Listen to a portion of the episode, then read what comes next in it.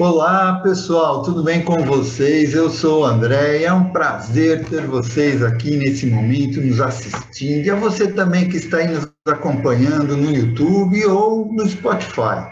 Estamos começando mais uma aula do Praticadamente. E o nosso convidado especial de hoje é o professor Fábio Peloso. É um terapeuta especialista em fisiognomonia entre outras ferramentas ligadas ao estudo do corpo.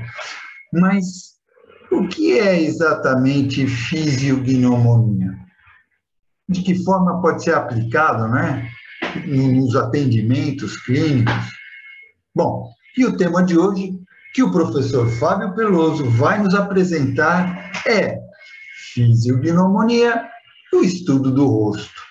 Tá? E aí, ficaram curiosos? Então fique aqui conosco que já já o professor Fábio vai falar mais sobre esse assunto. Mas antes de passar a palavra para o nosso convidado, eu gostaria de lembrar que estamos em todas as mídias, como o Instagram, o Spotify, o YouTube, Facebook e também no WhatsApp. Sigam-o praticadamente e compartilhem.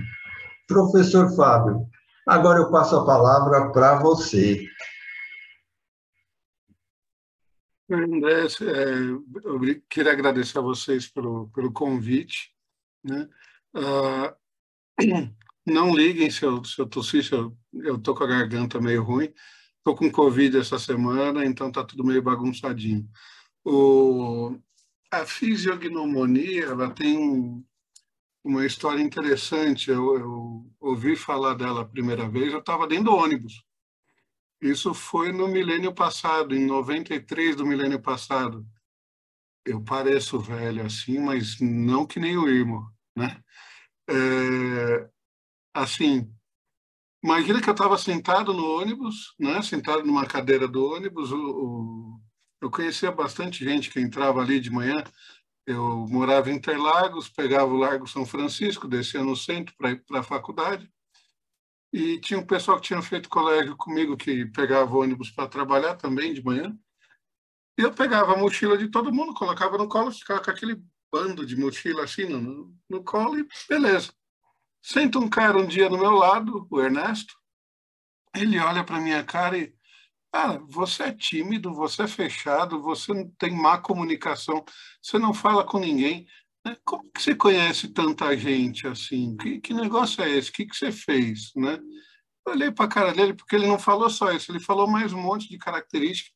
Olhei para a cara dele e falei, vem cá, você é macumbeiro? Qual que é a tua? Né? Tem alguém soprando aí no teu ouvido? Porque, porra, nunca te vi, como é que você sabe tudo isso a meu respeito? Aí ele me falou de uma tal de fisiognomonia. Falei, porra, né? Fiz, eu perguntei umas três vezes o nome, se não foi umas dez, para guardar, né? É, aí ele me explicou, eu falei, porra, fiz agnomonia, legal. Aí ele fazia faculdade na mesma faculdade que eu, mas eu nunca tinha visto ele, eu estava começando lá, né? Eu era calouro na, na PUC de Ciências da Computação, e ele pegou dois anos de ônibus comigo, eu tenho amizade com ele até hoje, e Assim, só, só para ter uma ideia de como eu comecei com isso, né? E ele me levou uma xerox desse livro, de algumas folhas desse livro. Esse livro eu consegui encontrar o ano passado. É, Fisiognomonia, ele é de um cara chama Marco Aurélio, edição independente de 1963. Tá? Eu acho que nenhuma editora quis é, publicar o livro. Mas aí tem um trecho do livro que eu gosto de mostrar. Vocês estão vendo a fotinha aqui? Parece o Collor, não parece? De perfil não parece o Collor? Bom, eu vou, eu vou ler aqui para vocês. Né? É, a pessoa dessa fisionomia é indiscreta, muito ágil, muito viva, porém um sujeito sem vergonha. Para alcançar seu objetivo, planeja tudo de maneira inteligente e segue o plano com paciência impressionante. É um homem ávaro e sempre insatisfeito, estando em segurança, despreza tudo e a todos. Oi, Lu. É... Cara, esse livro é de 1963. O cara foi eleito em 1980 e, e qualquer coisa que eu não lembro, né, que eu era muito criança ainda, o Irmo deve saber melhor, né? É, e, e, meio que bate, né? A, a, informação. O cara pegou a, a cunhada dele, pô. Por isso que o irmão denunciou ele, fez tudo que fez. Então, assim, chama atenção, no mínimo chama atenção. Aí de lá para cá, tudo que eu via sobre rosto, sobre corpo, sobre corpo nem tanto, mas sobre rosto, eu ia lá. Peraí, deixa eu tirar esse fundo horrível aqui. Aqui. Né, então, tudo que eu pegava de rosto, eu comprava e botava aqui na estante ia lendo. Né? Então, assim, é, Cara, é, é, é muito legal você entender que existem estudos milenares né, que já tratam disso a, a, assim com seriedade né, é, e, e funciona na prática. Né? E funciona na prática. Então, eu vou, eu vou compartilhar uma telinha aqui com vocês. É... Deixa eu ver se vai aqui. Estão vendo a minha telinha aí? Sim. Então, né? Eu vou tirar esse vídeo aqui, porque você já tem o vídeo aqui. E aí eu consigo focar melhor aqui. Bom, então, a fisiognomonia, num primeiro momento, eu entendi que era só a leitura de rosto. Mas aí eu fui, é, é, com, conforme fui pegando o livro e fui, fui vendo as coisas, eu vi que ela também fala do corpo, né? E o que é interessante é que a gente pode usar ela como uma ferramenta é, para entender o funcionamento das pessoas, mas entender em que nível, né? É, vamos pensar que, que somos um, um, um, organismo em desenvolvimento. Nós somos um organismo vivo é, num planeta, dentro de um planeta, tá? E como organismos vivos, nós estamos em desenvolvimento constante, certo? É, a forma com a qual o nosso corpo ele vai se desenvolver está ligado, lógico, a, aos nossos genes ancestrais, mas ao ambiente no qual a gente se encontra é, hoje, né? É, porque o ambiente pede e a gente se adequa a ele, tá? Então, é, de onde começa, né? Se eu, eu for pensar numa base histórica, de onde vem tudo isso? Né? É, a gente tem relatos de estudos né? nas pirâmides do Egito, a gente tem aquele clássico do Imperador Amarelo, inclusive a editora Ícone fabrica, né? Tá aqui, ó, o clássico do Imperador Amarelo da editora Ícone, né? É, tá aqui é, é, super mal ilustrado, né? Com um monte de letrinha garrafal para você ler, né? Mais grosso que a Bíblia, né? E e já trata ali de, de meridiano, formas de curar o corpo com agulha, né? Então, para isso ele tem que saber do desenvolvimento, tudo bonitinho. Então, imagina que tudo começou aqui no Egito, depois veio para a China. Tinha um tal de Dário I, que era um rei persa, que utilizava como marketing político o Pitágoras, que era um. Bom, Pitágoras todo mundo conhece, né? Quem, quem aqui foi para a escola e viu o teorema de Pitágoras sabe o chato que esse cara era na matemática, né? Porque, e quem trabalha com numerologia também. Só que o detalhe: o cara saiu da Grécia de bonde, foi até o Egito, estudou no Egito, voltou para a Grécia, e aí, na volta, que ele se tornou o Pitágoras que a gente conhece que até então o cara não era ninguém. E existem relatos de que ele ele escolhia os alunos dele através da leitura de rosto. E aí a gente tem aqui embaixo alguns outros nomes, né? Então tem Hipócrates, Platão, Aristóteles, Galeno.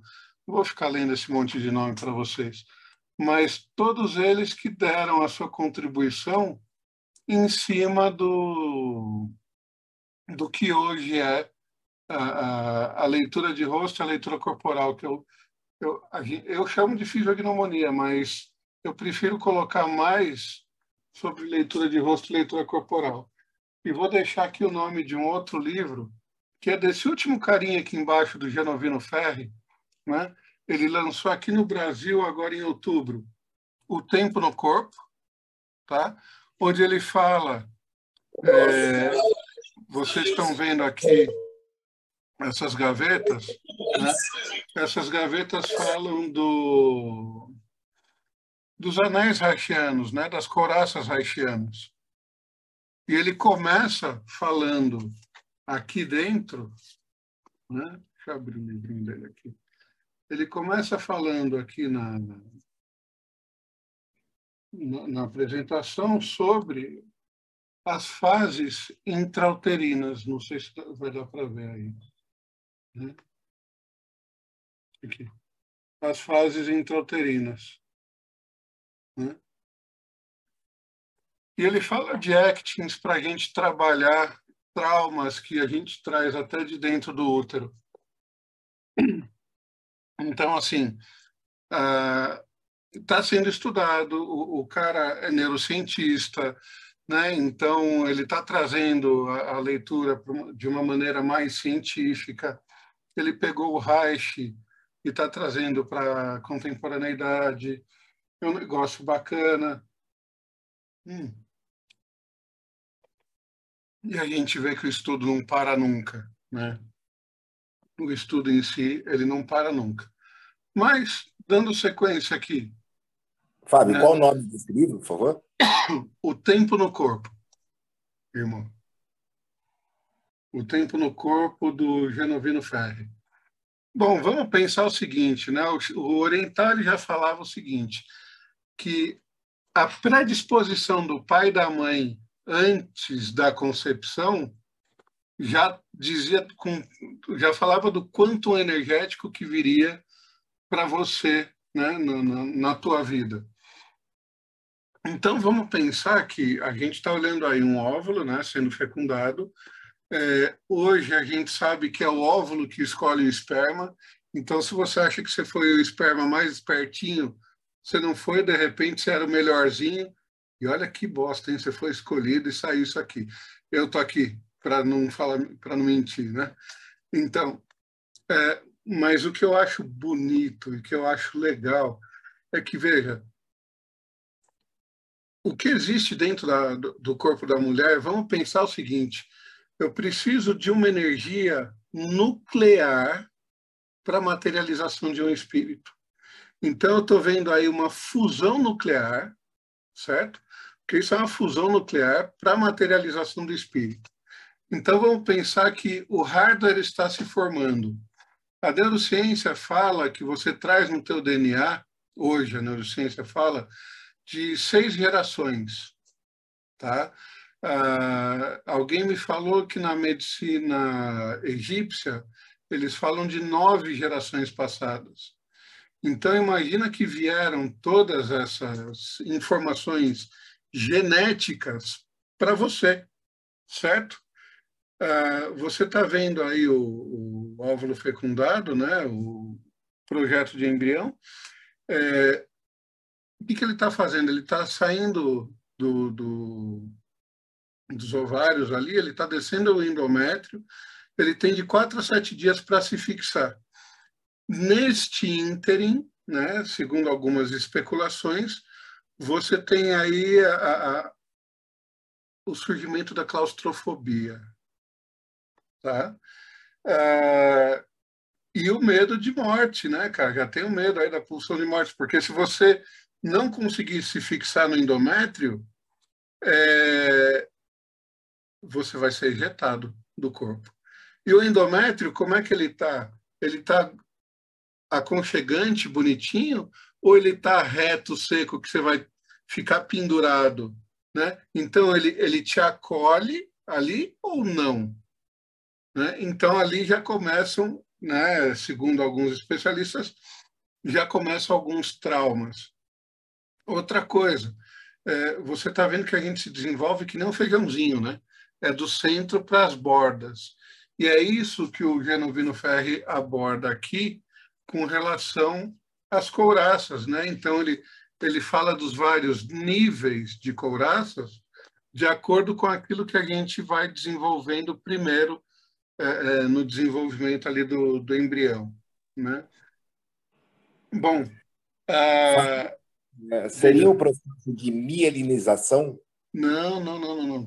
Tem, tem a ver, mas o processo de mielinização ele, é, ele, ele vem depois, né? Ele vem depois. É mais no, na questão do desenvolvimento é, de órgãos, vísceras e todo o resto mesmo, tá? É, e, e, da musculatura estriada, da, de, de, toda a questão muscular aí. Ah, veja, ah, você está vendo o bebê dentro da barriga da mãe. Ah, tudo aquilo que a mãe passar vai gerar uma enxurrada de hormônio que esse bebê vai sentir, né? E ele não só vai sentir, como ele vai experimentar. Por quê? Porque ele engole o líquido da mãe, ele sente o gosto da mãe, ele sabe se está amargo, se está doce, o que, que acontece, o que, que não acontece. O que é interessante nesse ponto é que, assim, dentro do nosso cérebro reptiliano, a gente tem que o amargo e o azedo é veneno, né? Um cérebro reptiliano de 70 milhões de anos que está dentro de um ambiente aquático. E o réptil, o réptil ele saiu do ambiente aquático e ele veio para o ambiente aéreo depois de um tempo. Para nossa evolução, a gente sai desse ambiente aquático e quando a gente nasce, a gente vem para o ambiente aéreo. Certo? Então, veja, olha como a gente passa por todas as fases, né? Até a gente sair do, de dentro do, do, do útero da mãe. Agora, o que é mais interessante é que se existe um nirvana, né? Se existe um nirvana, o nirvana é dentro da barriga da tua mãe. Por quê? Você não tem que trabalhar, você não tem boleto para pagar, você está sendo alimentado, você está quentinho, você não tem é, preocupações com relação a nada. Né? É claro que é, as memórias que você tem ali dentro, elas são memórias absurdamente celulares, é, não são racionais, você não consegue racionalizar nada, porque é, é, mais ou menos como nós aqui hoje, né? o mundo dele é o que ele consegue sentir, né? É o que ele consegue sentir no entorno dele. a gente consegue enxergar algo no mundo hoje, mas a gente não consegue ver além disso que a gente tem noção. A gente acha que existe um Deus, muitos acreditam que existe um Deus, mas não é um Deus que a gente consegue palpar, né? É, contrário do, do, da criança ali, que ele esfrega a cabeça, esfregava o pé e esfregava as mãos ali no que, no que o nutria, né? Mas, enfim, é, tudo isso que a criança vai sentir dentro da barriga, ela vai trazer para fora e, e, existem traumas aí no meio. Tá? Quando a gente fala aí, tem vários autores que já especulam em cima disso. Bom, uh, eu gosto de falar muito no movimento de contração e dilatação, né? É, porque eu estou falando aqui do como o nosso corpo é feito. Então, o movimento de contração e dilatação, se você prestar atenção, é o movimento do teu coração.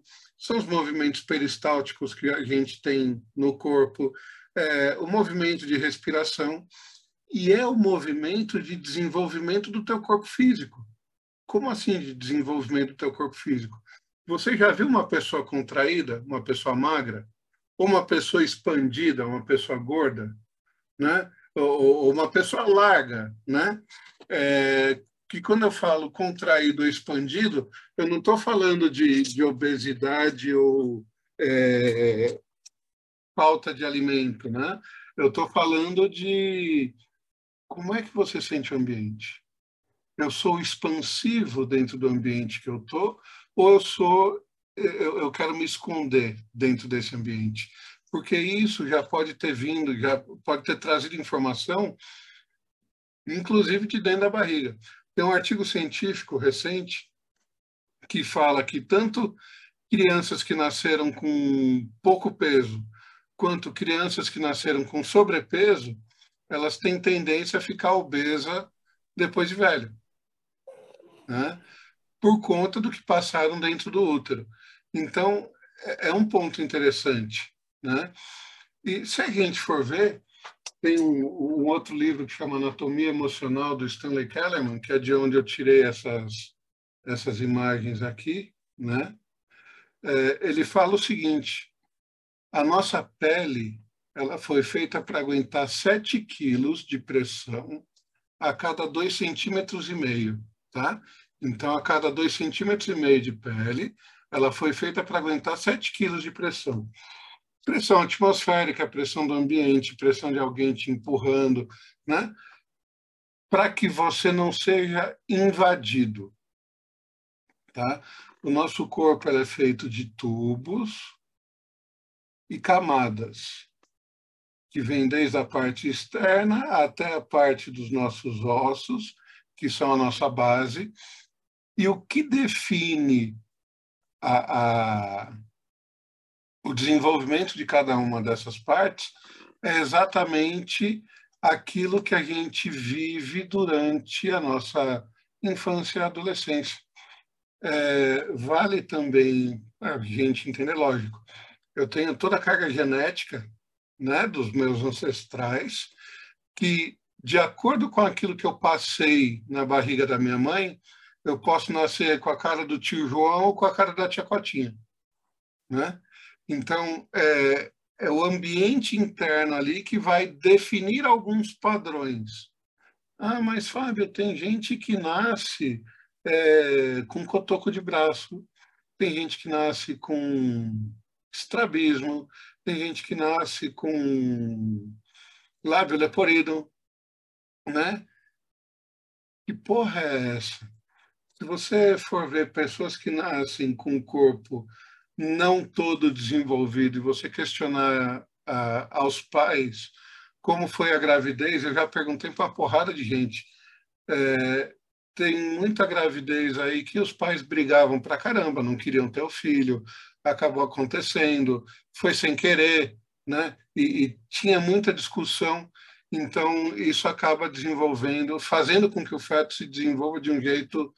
É, é, entenda como é que eu vou colocar. A gente se desenvolve da melhor forma que o organismo entende que vai sobreviver ao ambiente. Então, se veio com algum defeito, se está faltando alguma coisa, é porque precisa daquilo para se sentir seguro para sobreviver no ambiente. Tá? É, não é culpa do pai ou da mãe. É aquele ser que tem, que provavelmente puxou isso de algum antepassado dele, porque esse antepassado passou por uma situação semelhante e sobreviveu. Entende? Então ficou marcado lá naquele gene que se ele viesse daquele jeito, ele, a, a chance de sobrevivência é maior. É muito louco isso, né? E não tem artigo científico que, que fale disso. O que tem são conjecturas de, de, de, um, de um Zé Ruela que já estudou um monte de coisa e, e que está tirando as conclusões dele em cima disso.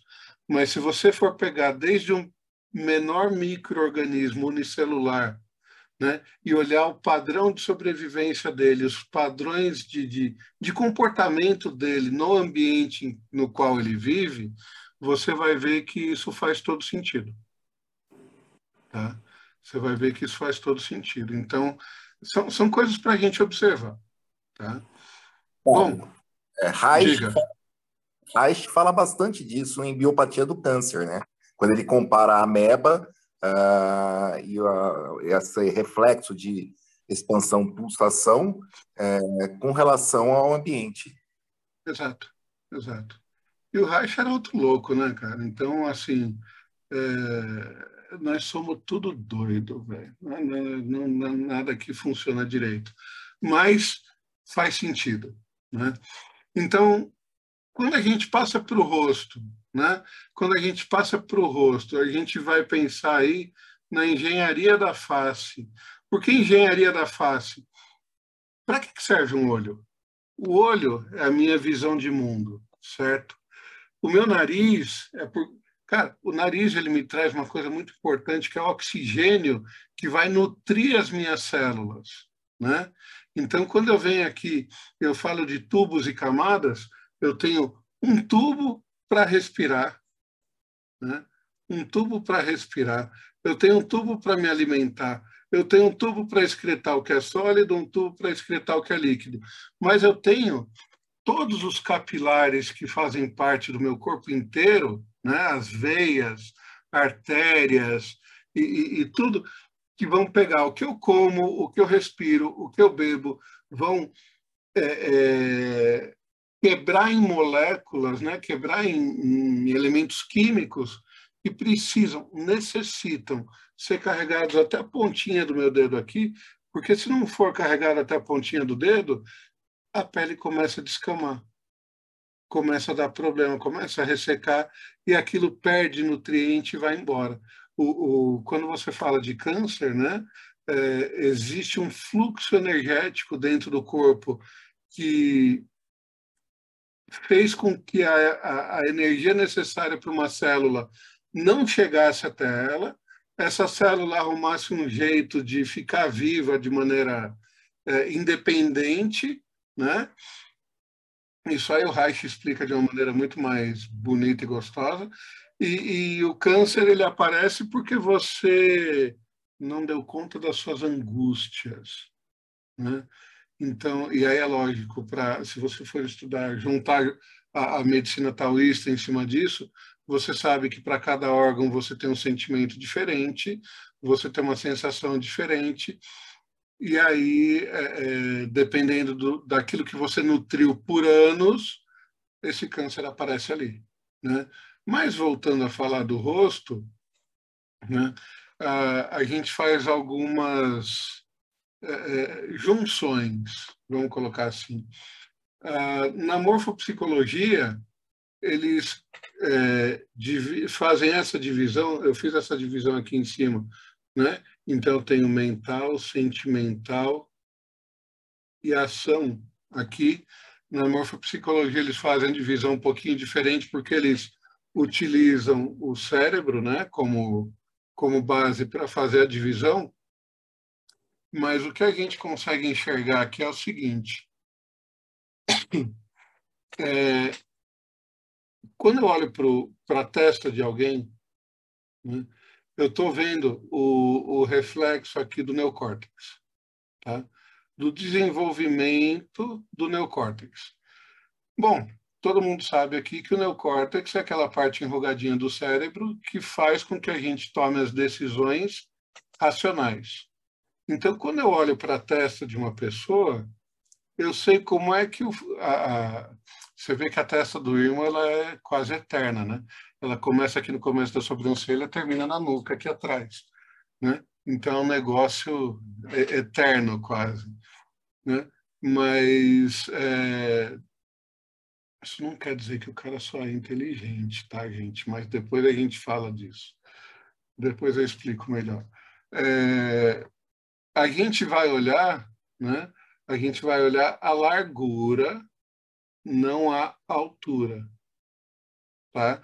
Porque a gente vai olhar para o rosto é, para entender qual foi a parte que mais foi desenvolvida, né?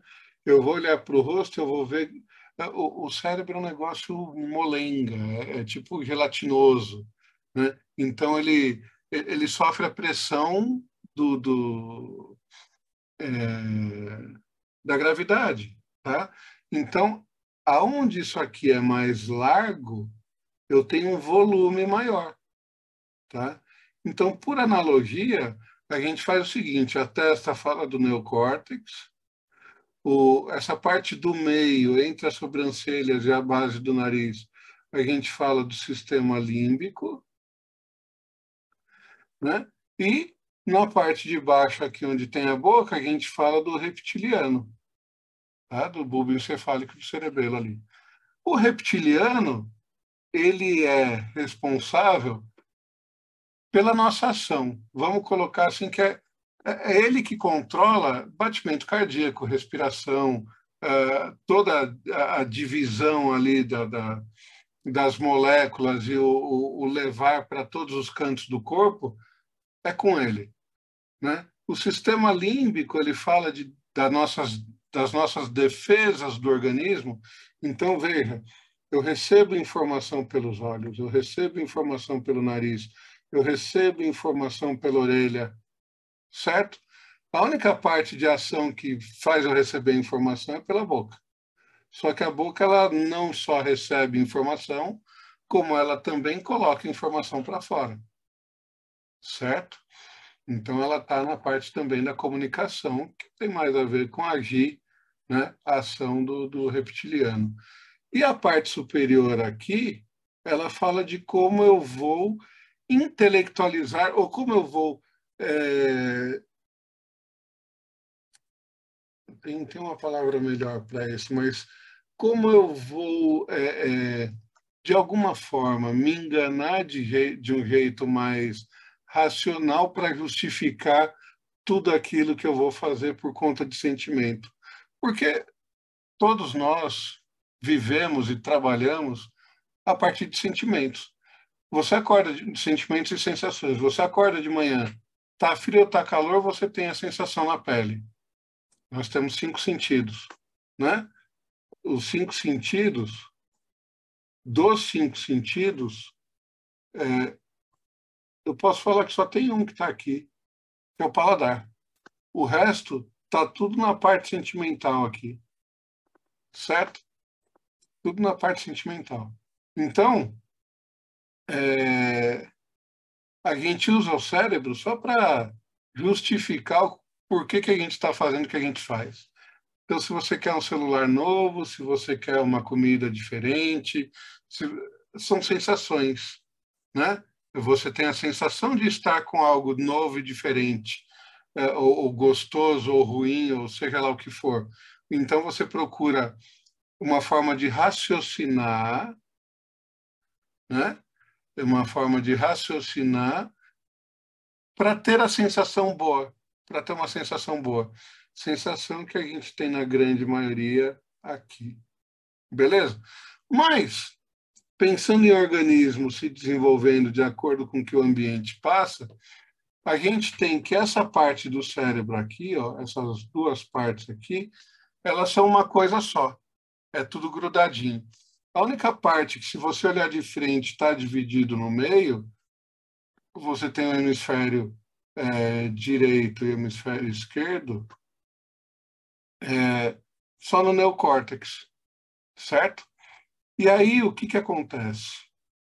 A gente vai começar, a gente já dividiu o rosto em três partes aqui, mental, sentimental e ação.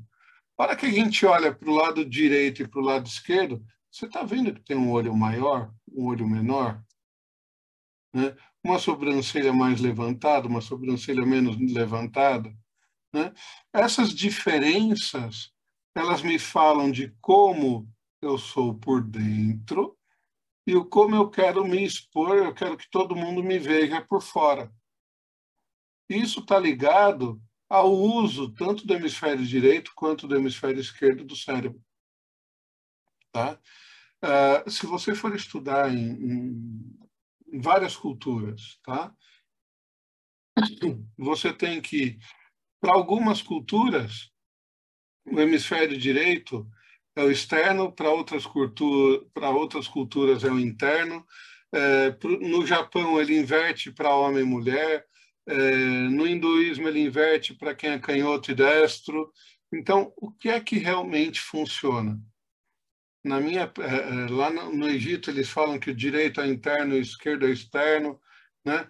O que funciona para mim no meu dia a dia, na minha prática diária, é direito interno, esquerdo externo, na minha prática de laboratório, tá?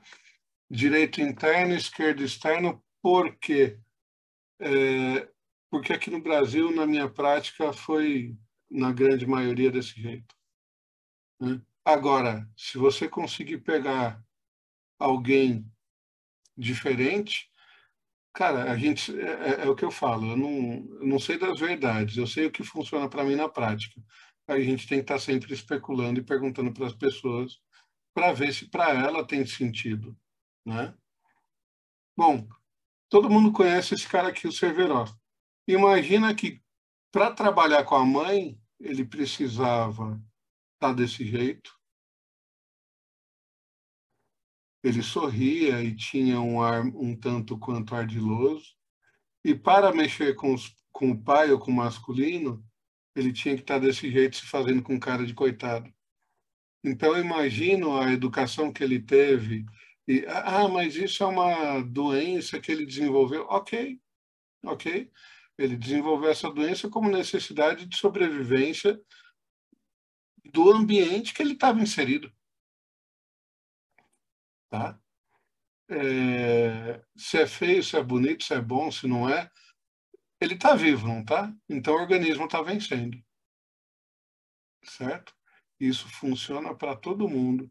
Eu tenho uma irmã que ela já teve câncer, ela já teve é, infecção em todos os órgãos, tiveram que abrir o peito dela, tiveram que abrir todo, todo, todo o organismo dela para tirar os órgãos para fora para lavar, porque ela estava com tudo infeccionado. E isso acontece de tempos em tempos, a cada três, quatro, cinco anos ela tem um, um surto desse, vai para o hospital, que é para chamar todo mundo para perto, para que ela se sinta bem, querida e amada, e está viva aí até hoje. Né? Bom, uh, aí.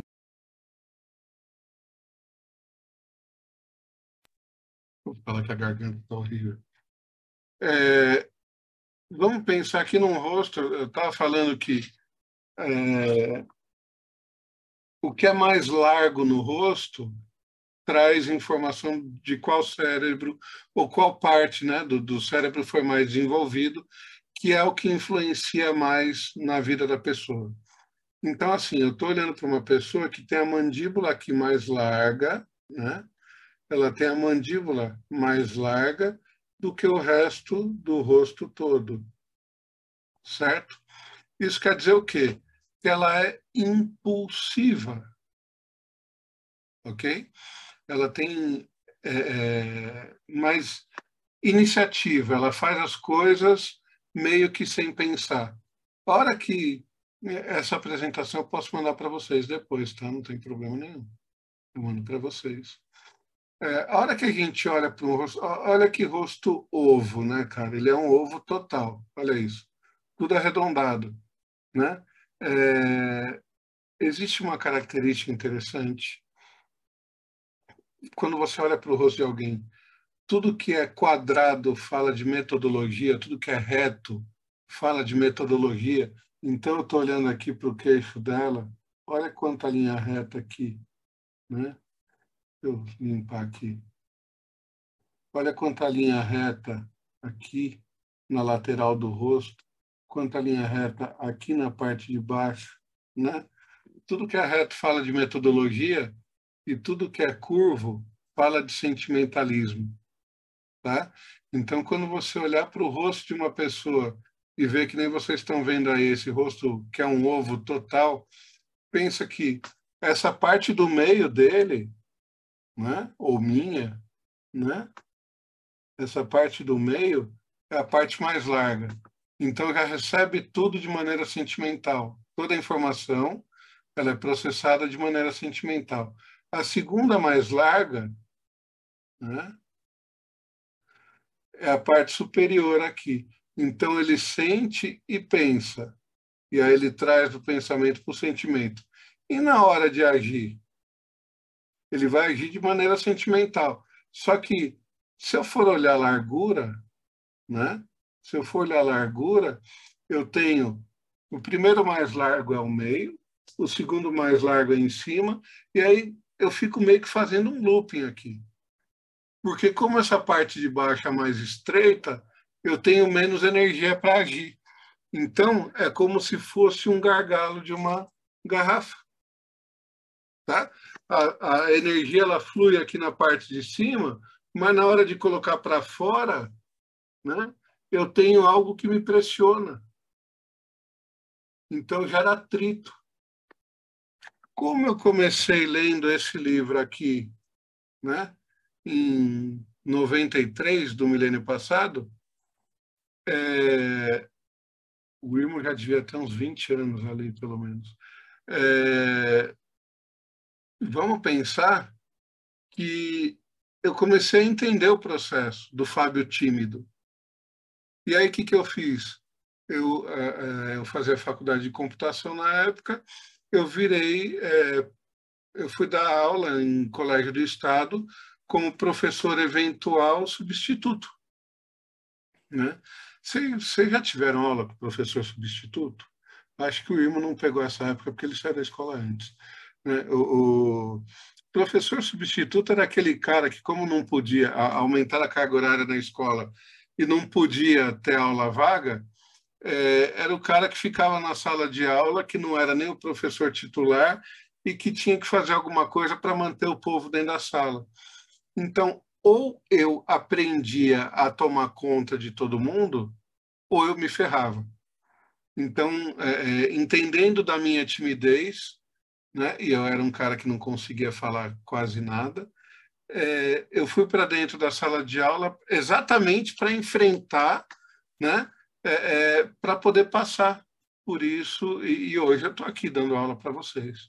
Eu estou aqui conversando com vocês eu não vou mentir que não tem um cagacinho aqui dentro, mas é, é altamente trabalhável, entendeu? É altamente trabalhável. Depois de um tempo você acostuma com isso, né? Então, é, por mais que você tenha características, é isso que eu estou querendo dizer. Por mais que você tenha características e aquilo te molde, você tem como trabalhar. E aí que entra o que a gente chama de epigenética, né? Porque a genética te traz, só um pouquinho, irmão, é, a genética te traz é, as características necessárias para sua sobrevivência. Você está no mesmo ambiente que teu pai, no mesmo ambiente que a tua mãe, no mesmo ambiente que as seis gerações passadas viveram. As épocas são diferentes, a tecnologia é diferente, é tudo diferente. Então, você tem que se adaptar a isso e essa é evolução do ser humano você se adapta a isso para as próximas gerações. Se vocês forem parar para observar, as gerações atuais elas estão nascendo com olhos maiores e com a testa mais desenvolvida por conta da quantidade de, de é, é celular, né? É celular, é, é tablet, é computador, é, é, o que o Irmão está fazendo lá, mexendo de um lado para o outro, lá no, no, celularzinho dele, né? É, é, porque a criançada hoje, ela não sai mais para a rua para jogar bola, para andar de bicicleta, para andar de skate, patins ou, ou né, qualquer coisa do tipo. É, inclusive, muitos dos pais utilizam de celular, smartphone, de, de tablet, é, para fazer a criança ficar quieta e entreter a criança em casa. Né? E se vocês forem observar, quando um mamífero toma uma bronca, ele toma, se você der bronca num cachorro, ele vai abaixar a cabeça. Né? O cachorro faz exatamente isso, ele vai abaixar a cabeça. E quando o, o cachorro está feliz, ele está olhando para cima ali para você, balançando o rabo, todo sorridente. Né? O baixinho, ou a criança, ela não, a, a criança ela não tinha depressão até inventa, as invenções dos smartphones aí, né? Não existia depressão, por quê? Porque ela tinha que brincar. E o adulto, para a criança, ele é um gigante. Então, ela está ali olhando para você né, o tempo todo para cima, de peito aberto, respiração aberta, recebendo oxigênio do ambiente. Né? Isso traz um ar de felicidade. Quando você estiver chateado em casa, sai na rua, começa a olhar árvore, prédio, né? começa a andar olhando para cima, dois quarteirões você vai ver a diferença, como é que você está. Né? Agora, começa a andar e olhar para baixo, você vai ver um monte de problema que vem na tua cabeça. Isso tudo vira enxurrada de hormônio, tá? Então não é à toa que a gente está é, que, que a depressão é o mal do século, né? Não é à toa. Não é à toa que veio o Covid para ferrar pulmão de todo mundo, se o pulmão é o órgão que trabalha a tristeza na medicina taoísta. Se você for voltar lá atrás, na época do romantismo, que os caras morriam de tuberculose, cara, leia os poemas deles. Puta que pariu, é, o negócio é de, de esmagar o peito mesmo, entende?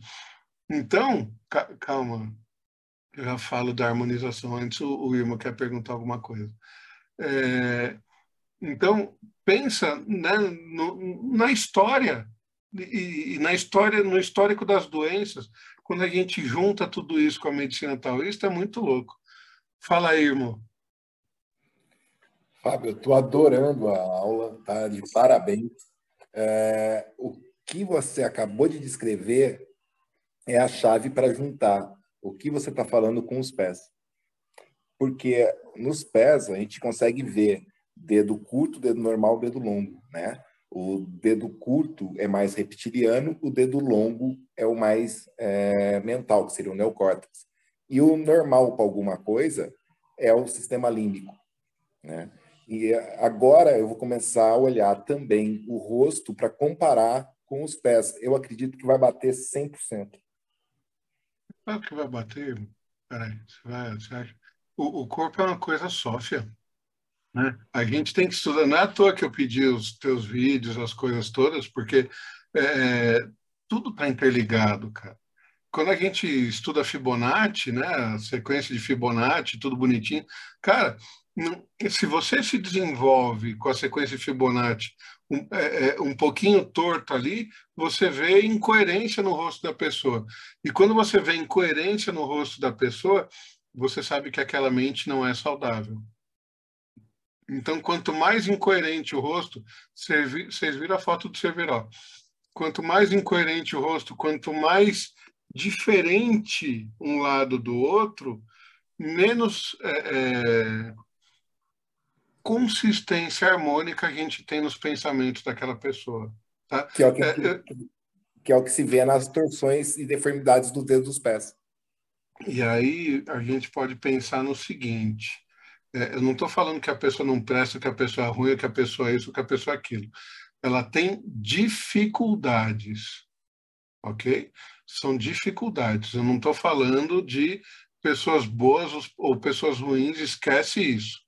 O que define se uma pessoa é boa ou se ela é ruim é quem está sentindo aquilo que ela está fazendo. Né? Porque a tua ação, a tua ação, ela pode ter um movimento. Agora, como ele me afeta que vai ser bom ou ruim. Certo? É, é mais ou menos assim que funciona. O que pode ser bom para mim pode não ser bom para o outro. Né? E vice-versa. Bom, eu falei do rosto redondão aqui, né? Aí eu tenho rostos que têm a parte superior mais aberta. Olha o neocórtex aqui em cima falando alto. O que, que eu tenho nessas pessoas? Eu tenho uma pessoa que ela é super mentalista, é super idealista, ela vive no campo das ideias e dos ideais. E na hora de colocar em prática, ela não tem energia para fazer funcionar tá? porque ela tem uma estrutura mental muito grande, um sentimental médio que vai mandar mais informação aqui para cima, do tipo, será que é isso mesmo? E aí ele, numa dessa de será que é isso mesmo? Mais dois meses aqui de conjunturas. Tá? E na hora de colocar em prática, né, é, é normalmente nada da, sai do jeito que ele planejou. Tá? Quem é que consegue planejar, sentir e agir da mesma forma? Né? É quem tem o rosto na altura e na largura praticamente a mesma coisa. Tá? No caso desse moço aqui, ó, ele tem um monte de traço reto. Olha a lateral do rosto dele como é reto. Olha a mandíbula dele aqui como é reto. Como tem traço reto. Lembra que tudo que lembra do que eu falei, né? Tudo que é reto fala de metodologia tudo que é curva fala de sentimentalismo. Até a sobrancelha dele, se você olhar, é, ela não está reta aqui, mas ela está numa diagonal reta, ok? É, essa diagonal reta na sobrancelha é uma diagonal de. Como é que eu posso explicar? Sabe quando a pessoa se irrita? A pessoa se irrita, ela faz o quê? Ela não junta a sobrancelha perto do olho, ela não faz isso aqui. Ela junta a sobrancelha perto do olho, né? Então, são pessoas que costumam impor as tuas vontades para todo mundo. Tá? E aí, o que estão fazendo com a mulherada? Estão fazendo aquele, aquele olho da Nike, né, velho? Que, que levanta aqui e, e traz o, a sobrancelha, né? É, aí, o que, que a mulherada está fazendo? Ela está dominando o planeta, né? É, porque ela está ela já dominava antes, ela só não sabia, né? Porque chegava no maridinho lá, botava fofoquinha em dia, filho, o cara matava o vizinho porque a mulher falou, né? Agora, hoje é ela que está dominando, por quê? Porque ela está tendo muito mais atitude, ela está tendo muito mais ação, ela está indo para cima, porque mudou características, né? Então, estavam é, é, perguntando de quem faz harmonização facial, veja, eu tenho características aqui, né? É, uma vez que isso é, é, sobrevivência, necessidade de sobrevivência do teu organismo. Por isso que você se desenvolveu desse jeito. A hora que você muda alguma coisa, você manda informação para o teu organismo que tem coisa que precisa ser mudada. Aí você tem gente que vai fazer a cirurgia e dá certo, tem gente que faz a cirurgia e dá errado. Aquele que fez a cirurgia deu certo, o inconsciente mandou o recado, a pessoa entendeu o recado, ela foi lá e mudou, beleza. Em uma semana está cicatrizado, está bonitinho, está beleza. É, tem gente que não foi inconsciente que mandou o recado. Ele viu o vizinho fazendo e falou: Porra, gostei desse negócio, vou fazer também. Aí você não tem sustentação para alterar aquilo, a prótese estoura, a boca fica torta, né? o, o negócio não funciona direito. E aí se caga tudo, tem que desfazer o que foi feito, que é até pior. E aí você cria é, é, cicatrizes. Né? Ah, nesse livro aqui, esse livro é bem legal, do é, Julian Gabarre, né? Psicologia facial ele tem é, vários estudos, é, até alguns científicos, né? É, ele bota um monte de foto no livro. É um livro, é um livro bacana. É, esse aqui eu comprei direto pela Amazon da Espanha. É, ele faz leitura de um monte de gente e, e um dos estudos que ele fez, ele fez o seguinte: ele ele fez um furo no bico de um de um pintinho Irmão, você está vendo aí? Olha isso aqui, ó. Né? O que eu estava falando do mental, sentimental e ação, aqui, né? E aí aqui, ó, os nervos que tem na cabeça. Né? Então, o que, que ele fez? Ele fez um furo no bico do pintinho, certo? E esse furo no bico do pintinho gerou uma marca dentro do cérebro. Aí ele catou um outro pintinho, foi lá e fez a mesma marca né, é, no cérebro de um outro pintinho, e essa marca no cérebro do outro pintinho gerou o furo no bico. O que, que ele está querendo dizer com isso? Se eu alterar interno, eu altero externo. Se eu alterar o externo, eu mudo interno.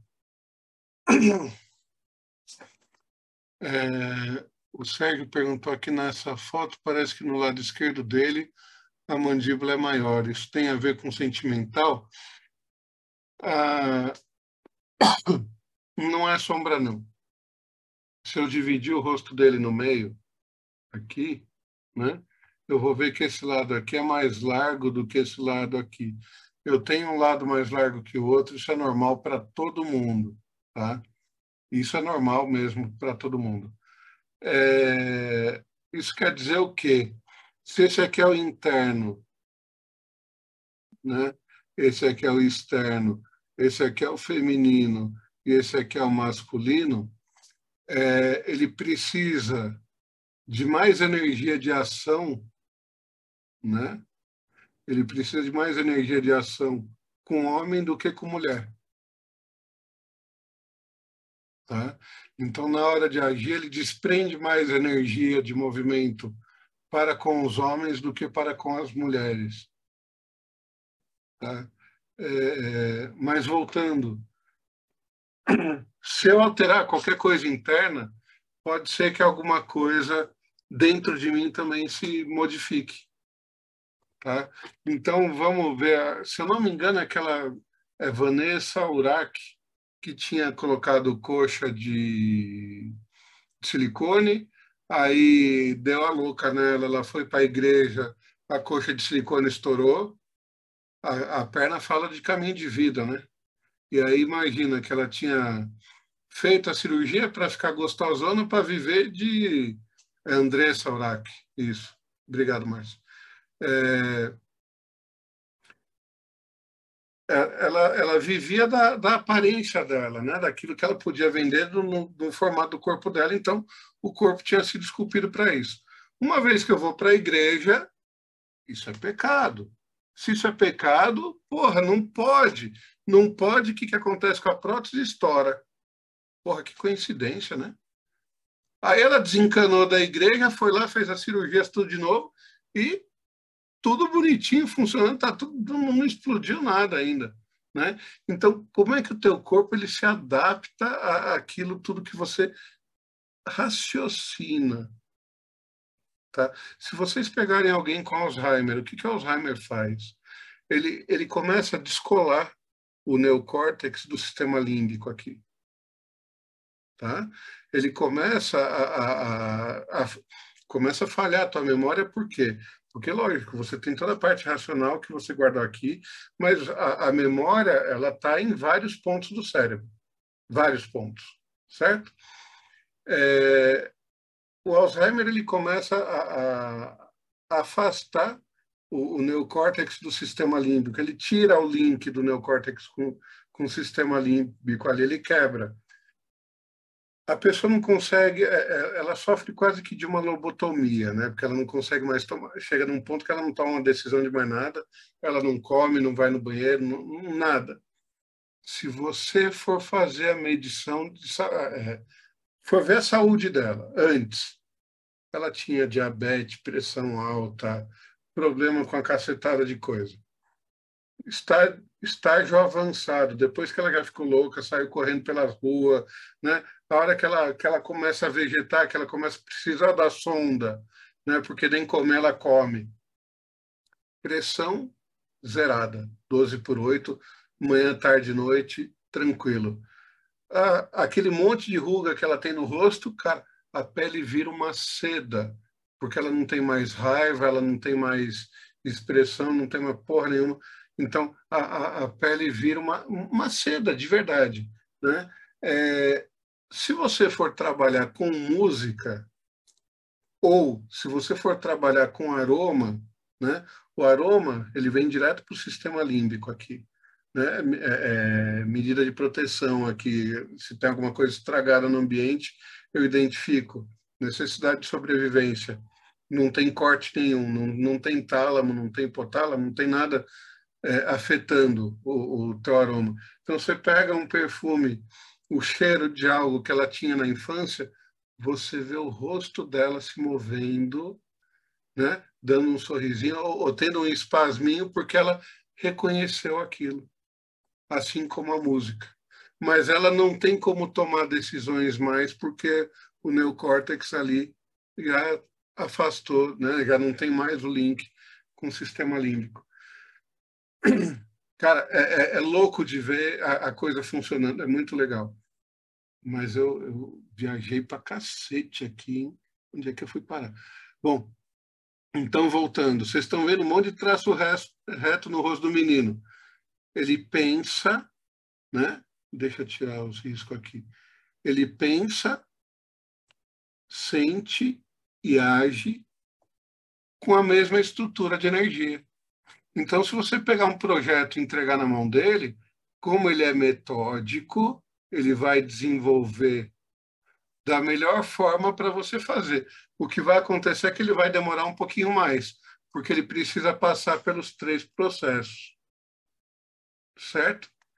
Em compensação, você contratou o cara, você vai pegar o livro de normas e regras e vai entregar na mão dele, certo? Entregou na mão dele, ele vai catar esse livro, vai colocar em cima da mesa e vai usar para tudo que ele precisar fazer para você. Se você pegar alguém de rosto redondo, onde tudo é sentimento, ele vai pegar o seu livro de normas e regras, vai agradecer, porque, ai, presente bonitinho, peraí, deixa eu botar ele aqui na gaveta. Não serve para mais nada. Por que norma e regra? Porque, pô, você está chateado, você está triste. Não, vamos resolver isso aqui, vamos tomar um sorvete, vamos comer um chocolate. A, a situação não está legal, vamos fazer tal coisa. Ah, mas tal coisa não pode. Vamos fazer, depois a gente dá um jeito e muda a regra. Entendeu? Por quê? Porque são pessoas sentimentais.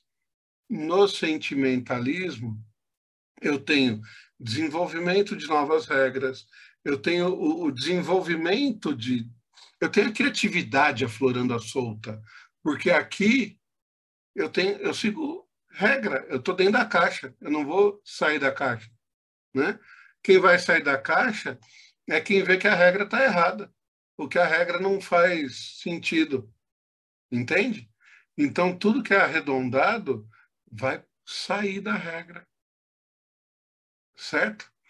E, e se for redondo por inteiro, eu, eu falo que esses dois rostos aqui, eles são coringas. Por quê? Eles vão pensar, sentir e agir com a mesma energia com detalhe, um segue a regra bonitinho e o outro não. Então, essa aqui, para assistente social, cara, ela vai resolver o problema de todo mundo por conta de empatia. São as pessoas mais empáticas que tem, porque elas sentem tudo. Esse aqui não tem empatia, é regra e imposição na, no, no como tem que ser feito mas em compensação o serviço sai ali, né? Se ele falar que para o pro projeto vai gastar um milhão oitocentos e dois mil reais e cinco centavos, é isso. Nem um puto a mais, nem um puto a menos. Essa aqui, meu, vai achar um monte de necessidade, vai querer agradar todo mundo, o bagulho triplica de preço. Entende? Mas por quê? Porque eu quero ver todo mundo bem e feliz no final da história tá? É, você já foi falado, meu escrito entendendo a fisiognomonia, avalia personalidade, caráter e comportamento pela aparência física. É, Sérgio, é assim, a gente enxerga tendências, tá?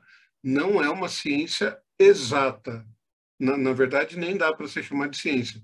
Não é exato, mas são tendências a padrões comportamentais o que vai arrancar o comportamento da pessoa do jeito que a gente enxerga é o ambiente no qual ela está. Se eu colocar essa moça aqui no ambiente fechado e quadrado, ela, ela vai ser engolida. Ela não vai criar nada, porque vão fechar ela todinha.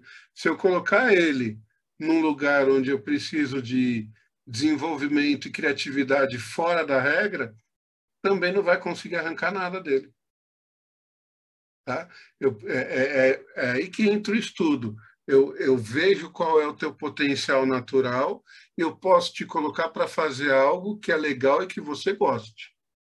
E quando um cliente meu vem reclamar de algum, alguma dificuldade, eu olho para a queixa dele, olho para o rosto, para o corpo dele, eu sei de onde vem a queixa que ele está tendo e consigo abordar isso de uma maneira mais tranquila, tá?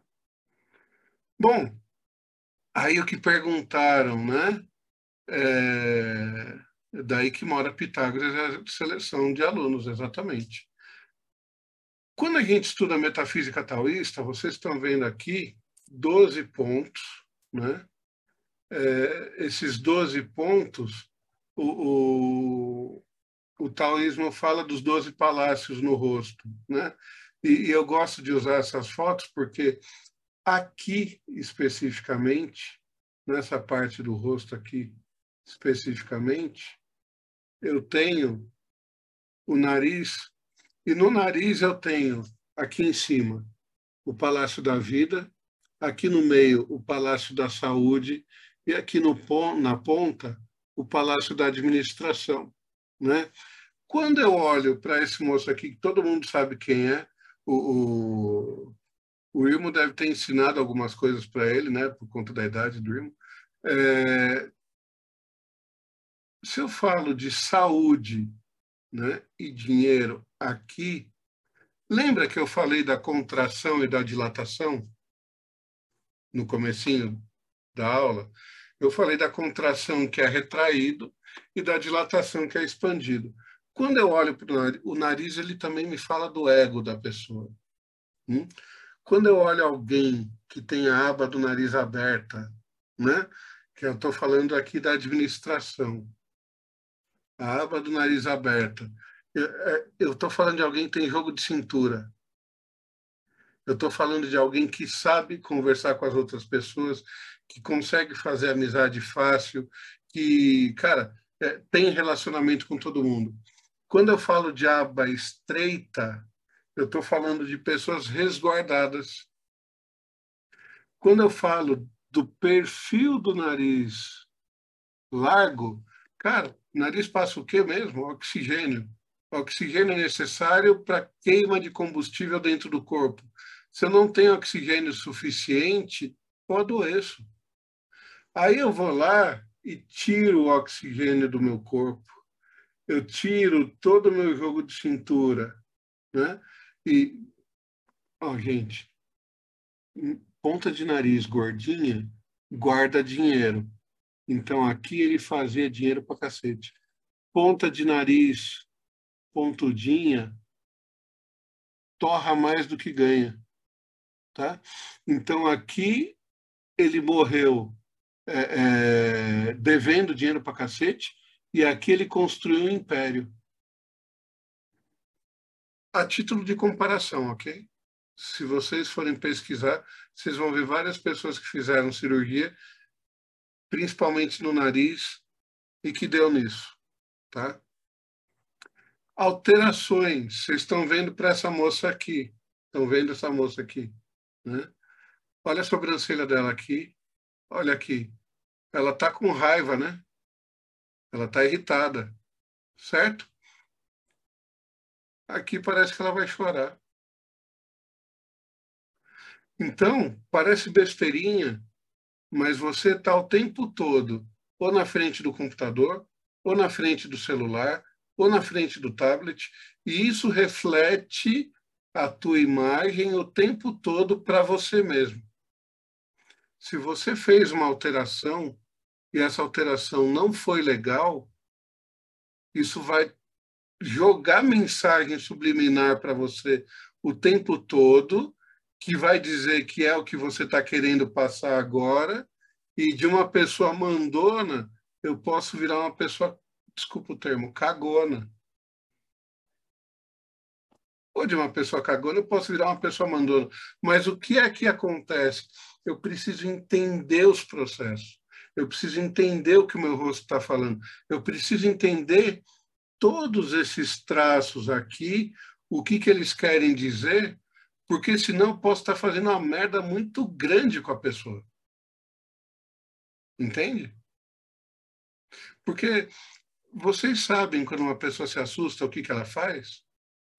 Ela regala o olho né, e levanta a sobrancelha.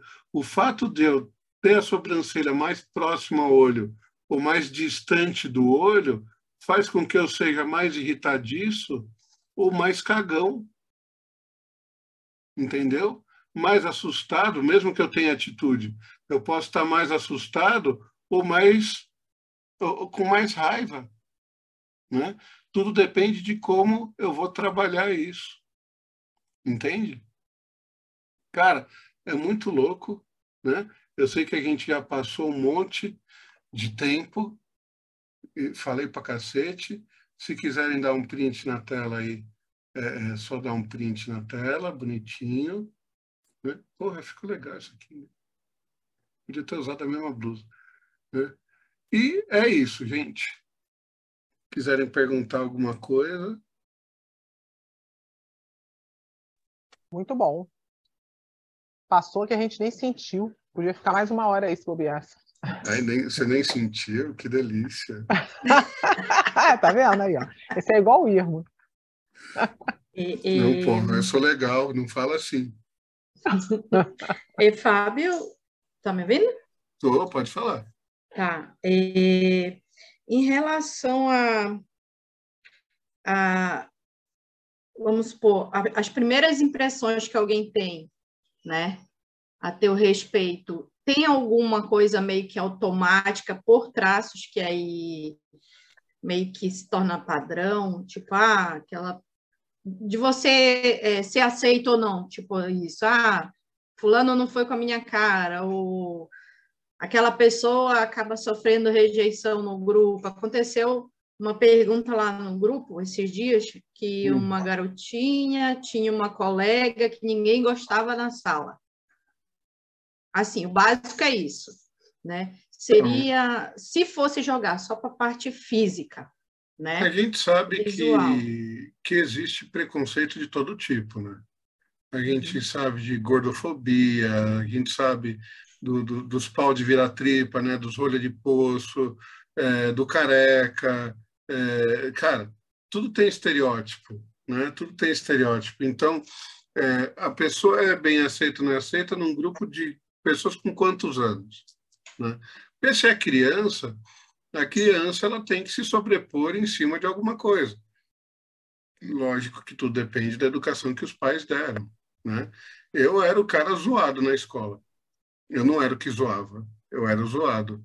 Porque eu, eu sempre tive metade, assim, eu sempre fui muito magro, né? meu pai sempre me bateu, então é, era uma sensação de rejeição grande. Então as pessoas olhavam para mim e elas achavam que eu era um fracote, que eu era, né? não que não fosse, né? eu era um tremendo mundão, mas é, é dentro desse processo, né? Então, é, é, quantos anos tem essas pessoas? Né? Agora, se você pega alguém que com 35, 40 anos as pessoas olham para ela e falam, pô, não foi com a cara dela, aí você está falando de intuição, você está falando de, de outras coisas que, com certeza, quem estuda a leitura de rosto desse jeito aqui, não fala. Né? Eu, eu brinco com o Irmo, mas eu sei de todo o potencial que ele tem. E ele sabe disso. Ele sabe que é brincadeira e ele sabe que eu reconheço o potencial dele. Né? Porque. Estava indo gente... bem até agora. Eu não falei qual é o potencial dele. Eu não sei nem se ele sabe o potencial dele. Mas salvou, ok. Salvou. Uhum. Ok. Né? É, é... Gente, não provoca, né? Vai que eu falo. É... Agora, a questão da estrutura, assim, vamos supor, tem gente que tem dente acavalado e aí acaba mudando a estrutura da face nessa parte aí põe um aparelho, aí já, já, já deixa mais. O... Vamos pensar, Marcia, que o dente está na parte da ação, certo? Então, assim, você foi bem amamentado? Você não foi bem amamentado? O tipo de comida que você foi acostumado a comer? Você roía cenoura quando era criança? Você comia maçã? E agora, depois de velho, você está só no fast food, no McDonald's? Porque, assim, se. É, você já sorriu porque eu sei que está no fast food, aí o bagulho está mais forte. É, é, o Sérgio, eu vou mandar para eles depois esses slides, tá? Aí você pega com eles. O, o que acontece é o seguinte: imagina que a tua necessidade de sobrevivência está ligada diretamente àquilo que você também come. Então, o desenvolvimento dos teus dentes está ligado desde a amamentação até tudo aquilo que você comeu na infância. Então, se vai ter espaço para o teu dente na boca, vai depender daquilo que você come. Né? Então, a, a, a gente sabe que os alimentos hoje são, na grande maioria, superprocessados. E nossos pais, ou a gente mesmo, não dá mais para os nossos filhos aquela cenoura que a gente cortava, jogava um salzinho para a criança sair roendo aquilo. Você vai cozinhar, você vai fazer qualquer coisa. Na verdade, as crianças andam com dificuldade de comer qualquer coisa assim, né? Só Exato. Né? Mas elas têm dificuldade porque a gente não acostumou desde pequeno. É, mas olha só, a controvérsia. Minha filha, ela sempre comeu de tudo desde pequeno. Agora ela começou meio que, de vez em quando, ela dá uma. Ela tá com 14 anos. Ela não quer isso, mas ela come. Adolescente com preguiça? Que... Hã? Adolescente com pensando... preguiça? Eu fico pensando se não é isso. Preguiça de, de comer certas coisas, de, entendeu? Porque se eu der, ela. Então põe para mim, entendeu? Agora ela ir pegar, eu acho que é isso. Você matou a charada, Pensa... é preguiça. Pensa que assim, é, tem coisa que eu preciso mastigar 30 vezes para poder engolir, porque senão sai raspando. E, meu, você vai para o McDonald's, você deu uma mordida, três mordidinhas, você já engole o negócio inteiro. Entendeu? É. É, o ideal seria a gente mastigar 60 vezes. Então, não preciso ter tudo isso de dente, não preciso né, é, é, dessa expansão toda aí o organismo, não, é, é, ele, é, ele não vai se desenvolver para algo que ele não necessita. Nossa, quem escreveu alguém? Alguém escreveu alguma coisa aí? Fábio, antes Eu... do você vai ver aí, a Gleide fez uma pergunta aqui no chat, e que ela pergunta aqui, quando o rosto transita entre o redondo e o quadrado, qual a personalidade da pessoa? Até vendo pela foto dela, talvez você vai entender por que ela fez essa pergunta. E ela também é. saber de algum livro que ela possa, que você possa indicar para ela se aprofundar mais no, no assunto. Olha, é, tem um livro que ele é 80% legal, ele é um dos atuais, assim, ele, ele não é o melhor, Tá? Porque, na verdade, não tem um livro que é melhor para tudo. Né? A gente tem a junção de vários. E a prática, é importante prática. Questionar antes de sair julgando. Tá? Leitura é, facial prática para principiantes. Tá? Para quem gosta do Kindle, né? aí tem um que é batata, que o bichinho é bom pra cacete, que chama Fisiognomia para Negócios de Dia a Dia. Tá? É, se você quiser, o, o, a Patrícia falando lá, para quem desconhece com seriedade, é, para quem quer levar a sério o negócio, é Fisiognomia para Negócios de Dia a Dia. É um livro baratinho no Kindle, você pode eh, instalar o Kindle no celular. Eu tenho aqui no celular, eu não tenho aplicativo, eu tenho um aplicativo, né? É, é um livro fantástico que o, é, Velber Márcio Delmiro que escreveu. É o melhor de todos os que eu já li. Assim, é, é, se eu tiver que usar um para tudo que eu faço, é esse, tá? É, ele é perfeito, perfeito. É, e falando do rosto metade redondo, metade quadrado, eu não dividi em três. Eu tenho mental, sentimental e ação. Aonde está esse redondo? Aonde está esse quadrado? Por quê? Porque onde está redondo, eu vou usar de sentimentalismo.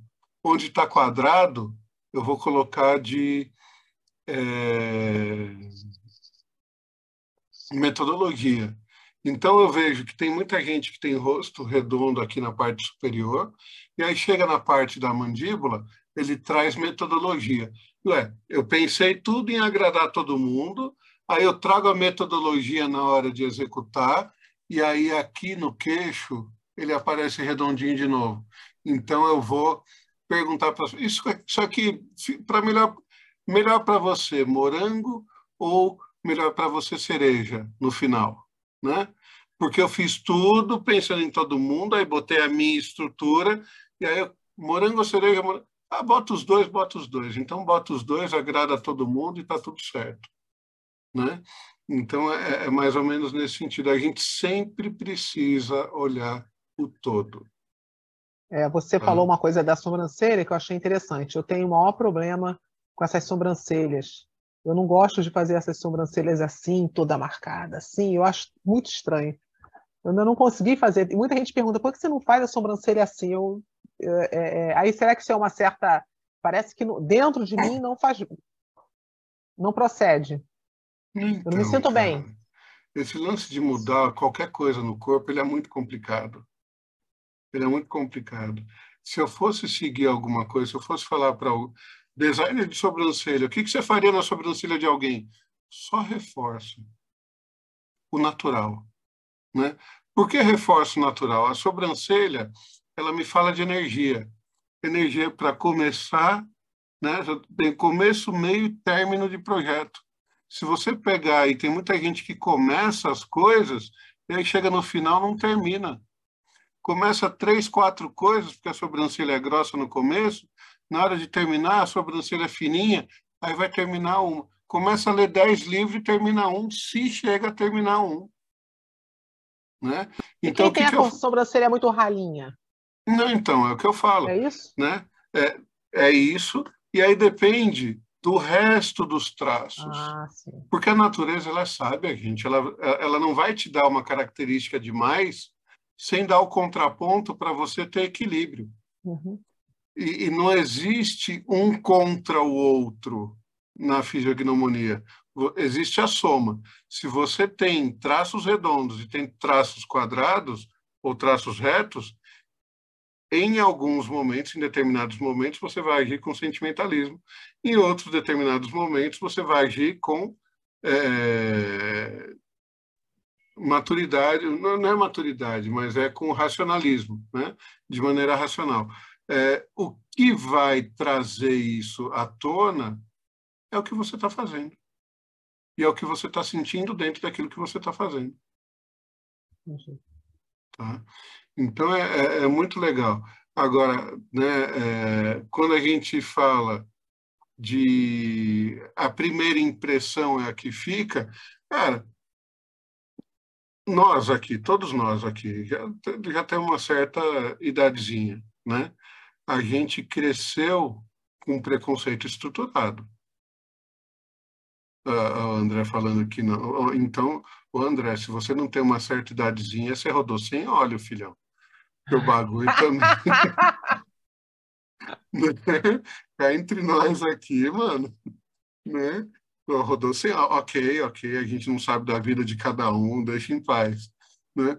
Mas, assim, nós crescemos com preconceito estruturado, né? A gente viu nos Trapalhões um pobre, a gente viu um preto, a gente viu um nordestino, né? E a gente julga, né? A gente cresceu com isso do julgamento. Hoje a gente tem que se livrar disso, né? E, e aí é, eu entendo que a fisiognomonia ela ajuda, na verdade, a você entender o processo da pessoa.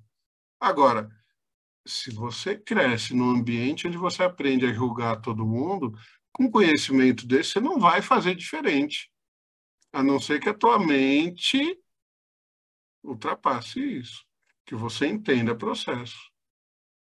Tá? Você leu, você leu o comentário do Sérgio no chat? É, deixa eu, ah. deixa eu ver aqui, ó. O, o Sérgio Mikichuk, ele estava falando aqui, ó. Me incomodou um pouco essa ciência, mas estou de mente aberta. Imaginei, imaginei a seguinte situação, baseada no exemplo que você deu, É, se um selecionador de pessoas conhecesse um fisio, uh, fisiogno, fisio... Posso ler? Posso ler? É. Faça se um selecionador de pessoas conhecesse a fisiognomonia logo de início, não contrataria uma pessoa de nariz fino para ser um gestor financeiro, por exemplo. Isso não gera um preconceito perigoso?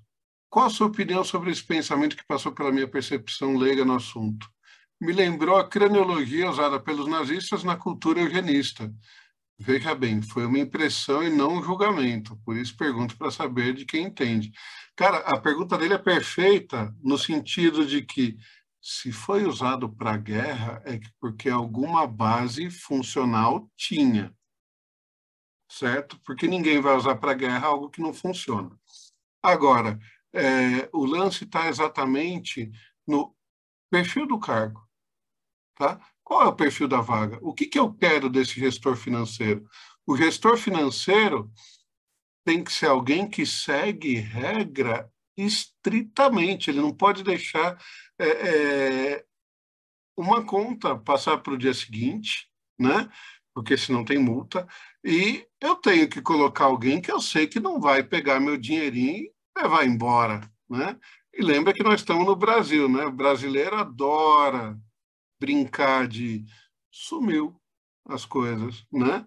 É, é, parece que está no sangue, né, cara? O negócio do jeitinho, tudo. Então, é, isso e esse é um preconceito meu, ok? Eu não estou falando de ninguém e eu estou falando de todo mundo ao mesmo tempo, porque eu estou me espelhando, né? Eu sei como eu cresci, eu sei como é que eu funciono, eu sei que eu não pego nada de ninguém. Eu sei que é, é, o que é certo é certo, o que é errado é errado, mas não é todo mundo que é assim, né? É, inclusive o, o, estudo em cima disso também vem por conta, né? Mas o que ele falou é certinho. É, se eu quero um gestor financeiro que tenha jogo de cintura, eu posso pegar um de, de, de aba de nariz larga. Agora, se eu quero gestor financeiro para ficar só ali né? Eu posso ter o de nariz fino, mas eu vou olhar para outras características. Eu vou olhar a maçã do rosto, eu vou olhar o bigode chinês, porque isso aqui fala de comunicação. Tem gente que tem, se vocês olharem o Obama, ele tem mais duas marcas aqui no rosto. Tá? São líderes naturais. Tudo bem que Obama, né, ele tem um, o nariz dele é né, absurdamente largo. Mas se você pegar o Trump, né? O Trump tem o nariz fino, e, porra, também foi presidente. Se ele foi bom foi ruim, foi lá no país dele, você pergunta para o pessoal de lá. Né? É, mas veja, é, isso que você falou não está errado. Agora, como é que eu utilizo isso na seleção de pessoas? Eu preciso de um currículo. Eu preciso dos testes que a pessoa fez de aptidão, se ela conhece realmente aquilo que ela faz. Eu vou utilizar da leitura de rosto quando dos 100 né, que vieram para a vaga, sobrarem cinco. Quando sobrarem cinco, dentro da descrição da vaga diz o quê? Ah, eu preciso de alguém que seja proativo, eu preciso de alguém que tenha uma mente aberta, ou eu preciso de alguém que seja metódico, é, prático, Aí eu vou olhar o rosto da pessoa, eu vou ver qual que se encaixa melhor dos que sobraram no final para colocar a pessoa lá. Não é no primeiro momento. É exatamente no final de tudo. Por que no final de tudo? Porque eu já sei tudo que as pessoas têm ou que elas precisam para cumprir esse cargo. Diferente de contratar, por exemplo, um, jovem aprendiz. Porque se eu vou treinar ele para ocupar determinado cargo, aí o determinado cargo me pede o quê? Me pede isso, isso, isso, isso. Ele tem experiência? Nenhuma. Perfeito, ele está cru, está limpo, e ele tem essas características que eu preciso para colocar lá. Aí eu treino desse jeito. Né? Agora, é, é aquilo que a gente estava falando, né, Sérgio? É, o preconceito e a, a malícia e a sacanagem está na cabeça de cada um, cara. Né? A, a, minha esposa ela tem um rosto quadradão, eu tenho o um rosto super oval. É, era para a gente dar certo? Não. Por quê? Porque ela quer coisa de um jeito, eu quero coisa de outro jeito. Se não tiver conversa, se não forem duas pessoas maduras, esquece. Entende? Agora, se forem duas crianças para brincar, lascou. Vão quebrar o pau para cacete. Né? Agora, vale lembrar, hein? Tudo o que foi usado no nazismo deu fruto. Tá aí a Volkswagen, tá aí um monte de coisa. Tudo que foi usado deu fruto. É, as pessoas esquecem que a faca ela serve tanto para cortar como para matar alguém. Depender quem é que está do outro lado. Então é aquilo que você está falando. É, é, a gente não pode julgar, né? Nós temos é que analisar a situação dentro do contexto. Eu concordo plenamente com você. O Orlando falando. Então, resumindo, todo estudo facial é uma faceta de julgamento, ou melhor, de tendência. Exatamente, não é uma regra. Sabe por que, que não é uma regra? Porque eu não consigo controlar o que, que vai acontecer com você amanhã, cara. Né? A gente acorda de manhã e cada dia é um dia diferente, cada dia é uma coisa diferente. Então, o legal é eu ter todos os tipos de traço, porque com todos esses tipos de traço no rosto, eu me viro num ambiente que é caótico. Né? Agora, como é que eu vou. É, é como é que o Fábio age se alguém for lá estuprar a filha dele? Pô, o Fábio é bonzinho, não faz mal para ninguém, o cara é todo sentimental. Ele é todo sentimental. Se alguém estuprar a filha dele, ele quebra o pescoço por conta do sentimento. Ele não vai raciocinar que existe polícia, regra e o cacete a quatro. Não vai querer esperar o julgamento. E se esperar o julgamento, depois que o cara sair, o, ca... o Fábio é sentimental, ele vai quebrar o pescoço do cara. E o Fábio tem advogado para defender ele. Também. Eu conheço vários. Né? Eu tô, já estou me, já tô me colocando à disposição. Já está se colocando à disposição, né, irmão? Mas com vários você foi pro fim da fila, viu, irmão? Não foi não, cara. Eu boto todo mundo junto. É, Ui, suruba. O, o, ah, bom, aí cada um pensa no que mais gosta, né, André? Ele é dos meus, dá, res... dá a resposta na ponta dele. Viu? Depois você fala de mim, ô, ô André. Eu? Sou tão bonzinho. É. Fábio, eu vou. A gente já está meio apertado aqui no tempo. Eu vou pedir para você, então, passar as suas redes sociais para a gente poder estar tá finalizando aqui. Bom, Depois a gente pode até ficar um pouco mais aqui, né? É, para quem gosta né, de, de rede social, tudo, o meu é tudo igual, é Peloso para todo lado. P-E-L-L-O-Z-Z-O. Está aqui, ó. Fábio Peloso. Arroba Peloso no Instagram, arroba Peloso no YouTube é, Peloso no Facebook, tá tudo lá. Né? É para facilitar a vida de todos. Já escrever Peloso já é difícil, então, para facilitar, vamos deixar tudo de um jeito só.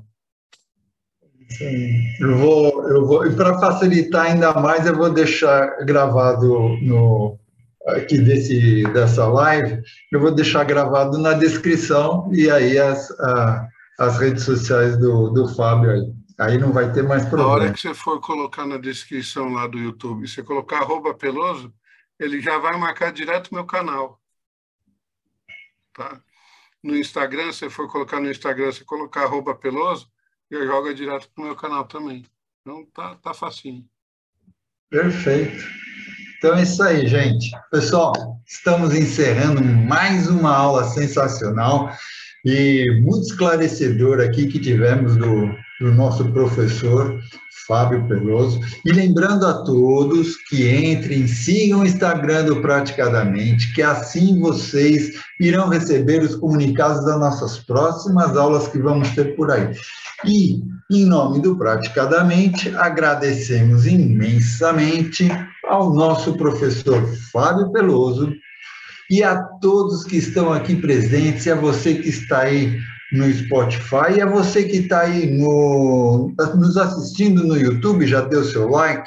Então, dê o seu like colabore para o canal crescer cada vez mais. Isso vai ajudar a aumentar a comunidade do Praticadamente e assim mais e mais pessoas terão essas informações, tá? Então, vamos nos despedindo e a gente se encontra na nossa próxima aula do Praticadamente. Até lá, pessoal!